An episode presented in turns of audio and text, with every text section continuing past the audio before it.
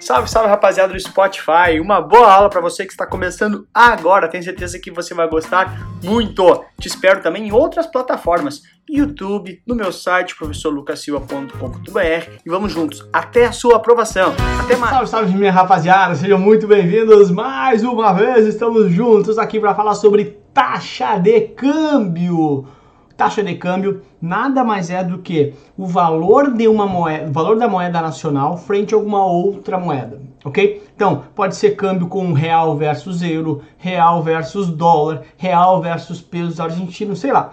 A gente vai usar sempre, né, né nessa nossa aula aqui, durante toda a aula, uh, real versus dólar, que é o mais comum, mas não é somente real versus dólar, tá? Mas a gente vai usar uh, versus dólar porque é o mais comum, então a gente vai ver que a gente vai uh, falar bastante sobre ele uh, mas câmbio não é só dólar, tá? Esse é o primeiro recado que eu queria te dizer. Deixa eu ajeitar aqui direitinho a minha caneta. Agora sim, ficou bonitinho. Ok, podemos andar. Bom, a primeira coisa importante é o seguinte, cara.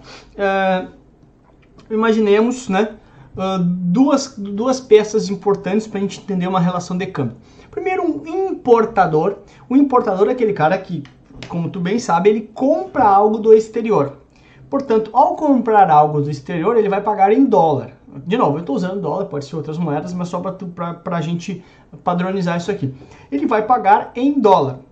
Ou seja, ele chega no banco e fala assim: Ô banco, manda uma ordem de pagamento para mim lá para os Estados Unidos, que eu comprei um carro dos Estados Unidos, ou seja, estou importando o carro.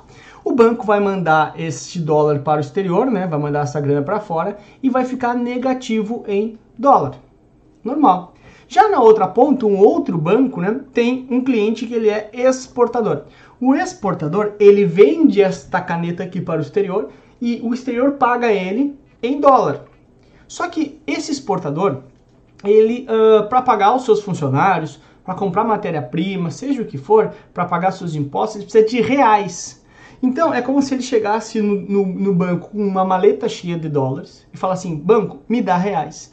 Então, esse exportador que tem conta nesse outro banco e esse banco que fica positivo em dólar porque ele tem que pagar em reais para o exportador, para o exportador tocar a vida dele, pagar salário, etc, etc, etc, e uh, ele fica positivo em dólares. Então, na prática, a gente tem uma situação onde este banco está positivo em dólares e esse banco está negativo em dólares.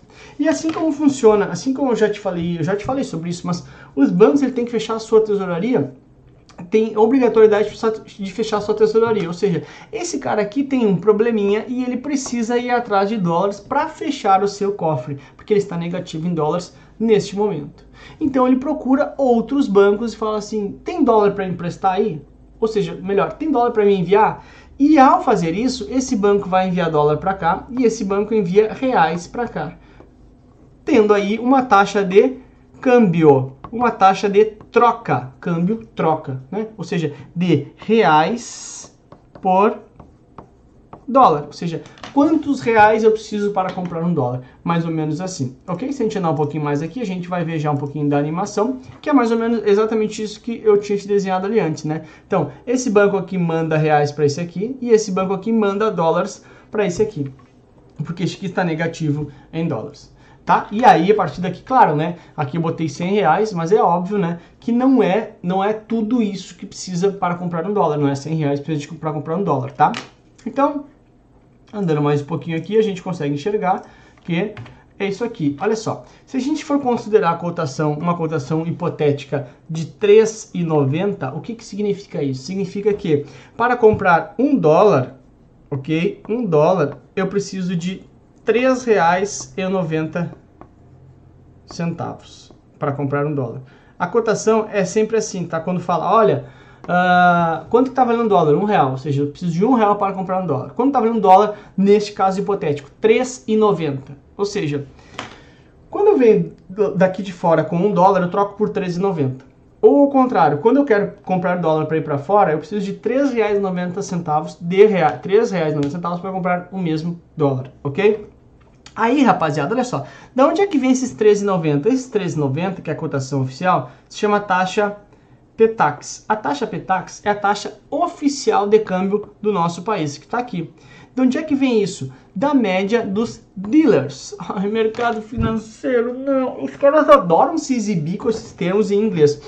Dealers nada mais é do que os principais formadores do mercado, tá? Então, Banco Central escolhe dealers no mercado de câmbio, os principais bancos que mais operam, e em, as operações entre esses dealers, né, entre esses uh, principais operadores, dealers são os principais operadores, entre a média que está saindo essas operações de troca de real por dólar é que sai a taxa oficial de câmbio. Então ele vai várias vezes durante o dia lá, o Banco Central, né?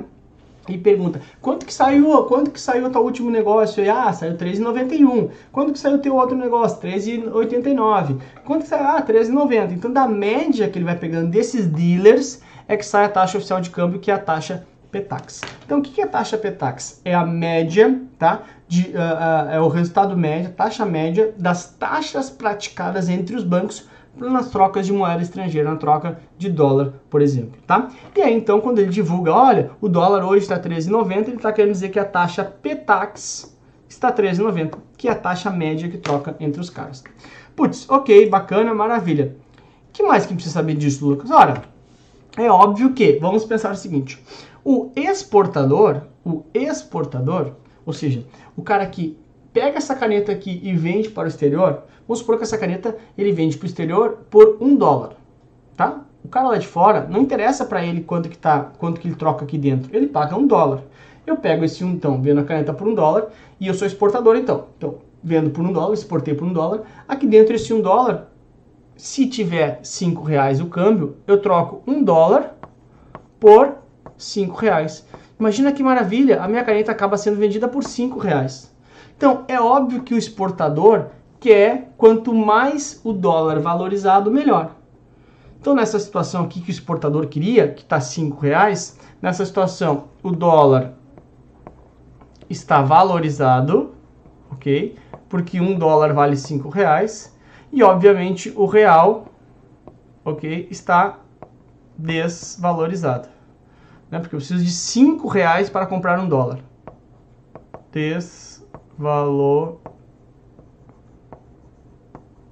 desvalorizado. Pô, preciso de 5 reais para comprar um dólar. Nessa situação, é óbvio que é melhor para o exportador, é bom para quem vem de fora para fazer turismo aqui, porque ele chega, imagina, vem um turista aqui com mil dólares, ele troca por 5 mil reais.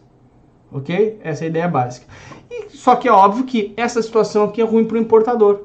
Por que é ruim para o importador? Porque o importador, ele compra coisas lá de fora. Então ele paga em reais, troca por dólar para trazer. Então, ah, eu importo, sei lá, eu importo o mouse.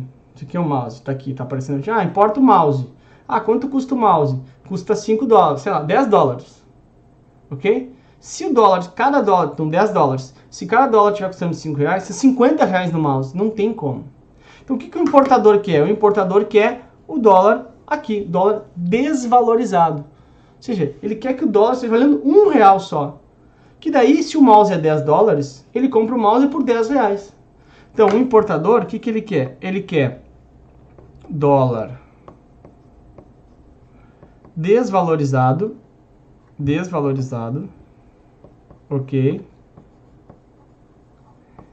E é óbvio, né? Se o dólar está desvalorizado, é porque o real está valorizado né? Porque a relação entre os dois, portanto, se um está alto, o outro tem que estar tá baixo, né? Se uma relação entre os dois. Valorizado. Ok? Se o dólar está desvalorizado, o real está valorizado. Porque olha só, quanto que eu, quantos reais eu preciso para comprar um dólar nessa situação que o importador quer? Somente um real. Então o real está valendo muito, ok? É claro que se eu deixar chegar aqui, o importador está muito feliz, mas o exportador vai quebrar.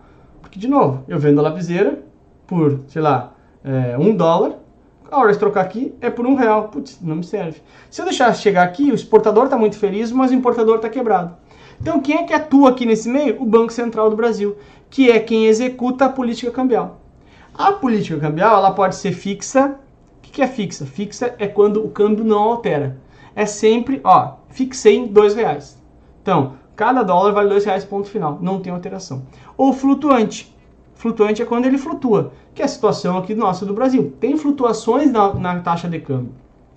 Só que a gente tem uma flutuação com intervenção, ou seja, o, o, o, governo ele intervém na taxa de câmbio.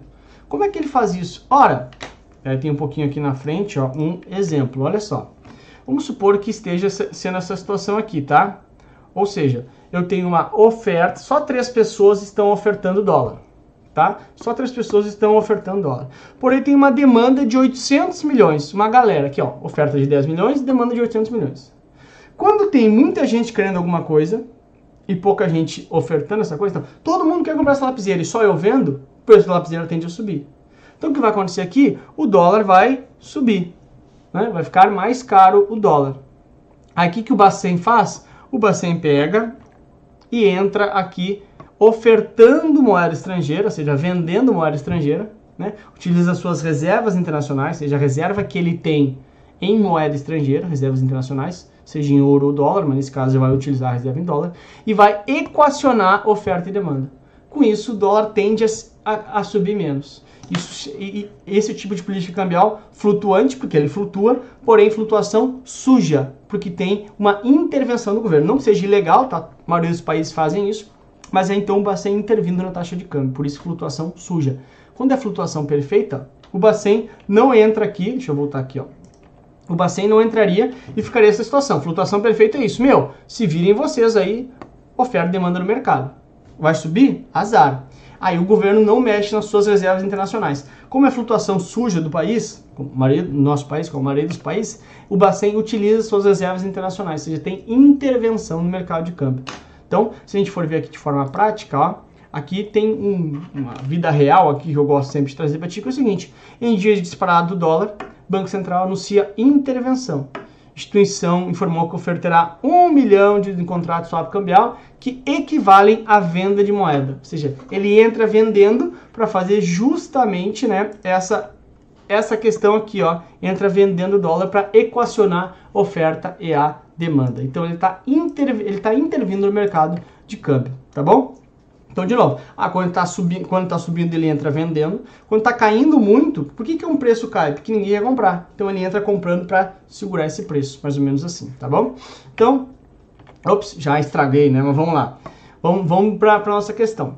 Em um regime de câmbio, em um regime cambial de taxa flutuante, ou seja, com alterações, com as contas externas superavitárias. O que é conta externa superavitárias? Conta externa é minha contabilidade com o resto do mundo. Está superavitário quer dizer que eu estou vendendo, estou com relação ao resto do mundo, superavitário está sobrando dinheiro, ou seja, estou recebendo mais dinheiro do que enviando. Se eu estou recebendo mais dinheiro, é que tem mais dólar por aqui. Se tem mais, do... Ops, se tem mais dólar por aqui, significa que o preço do dólar tende a cair. Né? Então, quando tem muita lapiseira no mercado, o preço da lapiseira cai. Só pensar numa festa, lá numa festa. Meu, só tu de, de, de só tem uma menina e 500 caras na volta, é óbvio, né, cara? A menina começa a olhar assim, ah, só tô aqui. Ela valoriza. Agora, se tem muita menina na, na, na festa, né, fica mais concorrido, então ela se dá, tem uma ideia de, ah, não, putz, ah, que, que tiver aqui tá bom. Agora, se tiver ela sozinho, não, só um pouquinho, vou escolher bem isso aqui, sobe o preço. Então, a mesma coisa com relação a bens. Então, nesse caso, tem mais dólar no mercado, ok? Portanto, o preço do dólar cai. Ah, é comum, tem demais. Então vai cair a cotação do dólar, tá? E aí aqui segue a questão falando importante. E sem uma intervenção da autoridade monetária. Se não tem intervenção, o que, que vai acontecer? Olha só, de baixo para cima, letra D. O governo atuar no câmbio. Se não tem intervenção, não tem atuação do governo. Tá fora e já tá fora aqui também. Porque sem intervenção, não é que nem é no Brasil que é com intervenção. Então sobra, valoriza, valoriza a moeda local ou desvaloriza? Ora, se eu te falei enxurrada de dólar, então cai o dólar. Se cai o dólar, e lembra que é uma relação entre os dois, é porque vai subir a moeda local, vai subir reais. Sempre que cai um, outro tem que cair. Tem, desculpa, sempre que cai um, outro tem que subir, porque é uma relação entre as duas, ok? Então, sobe dólar, se sobe, uh, desculpa, entra muito dólar, cai o dólar, se cai o dólar, valoriza mais o local, letra A, e não aqui como é o contrário. Isso é normal de tu confundir, tá? Mas só tu pensar isso. Uma tem que ser ao contrário da outra. E sempre, sempre, sempre, sempre. Então, olha só, só para ter uma resposta aqui, né? Tem a animação ali, tá lá. Valoriza a moeda local. E sempre que falar em taxa de câmbio, é sempre quantos reais eu preciso para comprar um dólar. Então, você falar, olha, quanto está o câmbio hoje? O câmbio hoje está 4 reais. Ou seja, é 4 reais para comprar para comprar um dólar. Ou seja, eu troco um dólar por quatro reais. Ah, quanto que está o câmbio hoje? O câmbio hoje está 1,50. Ou seja, eu preciso de 1,50 para comprar o mesmo dólar. O que eu quero te dizer aqui é que um US. O que eu quero te dizer aqui é que essa parte aqui nunca muda. A parte do dólar nunca muda. Ok? Sempre para comprar no dólar. Então tu consegue ver se está caro ou se está barato o dólar. Putz, eu preciso de 7 reais. Quanto é que tá o câmbio? 7 reais. Ó, oh, tá, tá bom real. Não, preciso de 7 reais para comprar um dólar. Lembra que essa parte de um dólar nunca mexe, é sempre um dólar. Tá bom, galera? Então, bem tranquilo, vimos aí, importante, ó.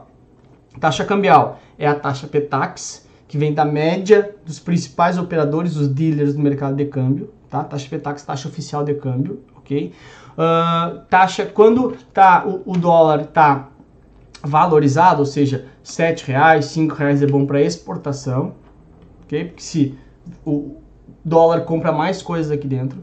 Quando o dólar tá um real, dois reais, é bom para quê? Para importação, ok? Porque o real tá valendo muito frente ao dólar. Que eu preciso só de um real para comprar um dólar. Então é o contrário que normalmente as pessoas pensam, ok? Importante lembrar também, no Brasil você tem a política de flutuação suja.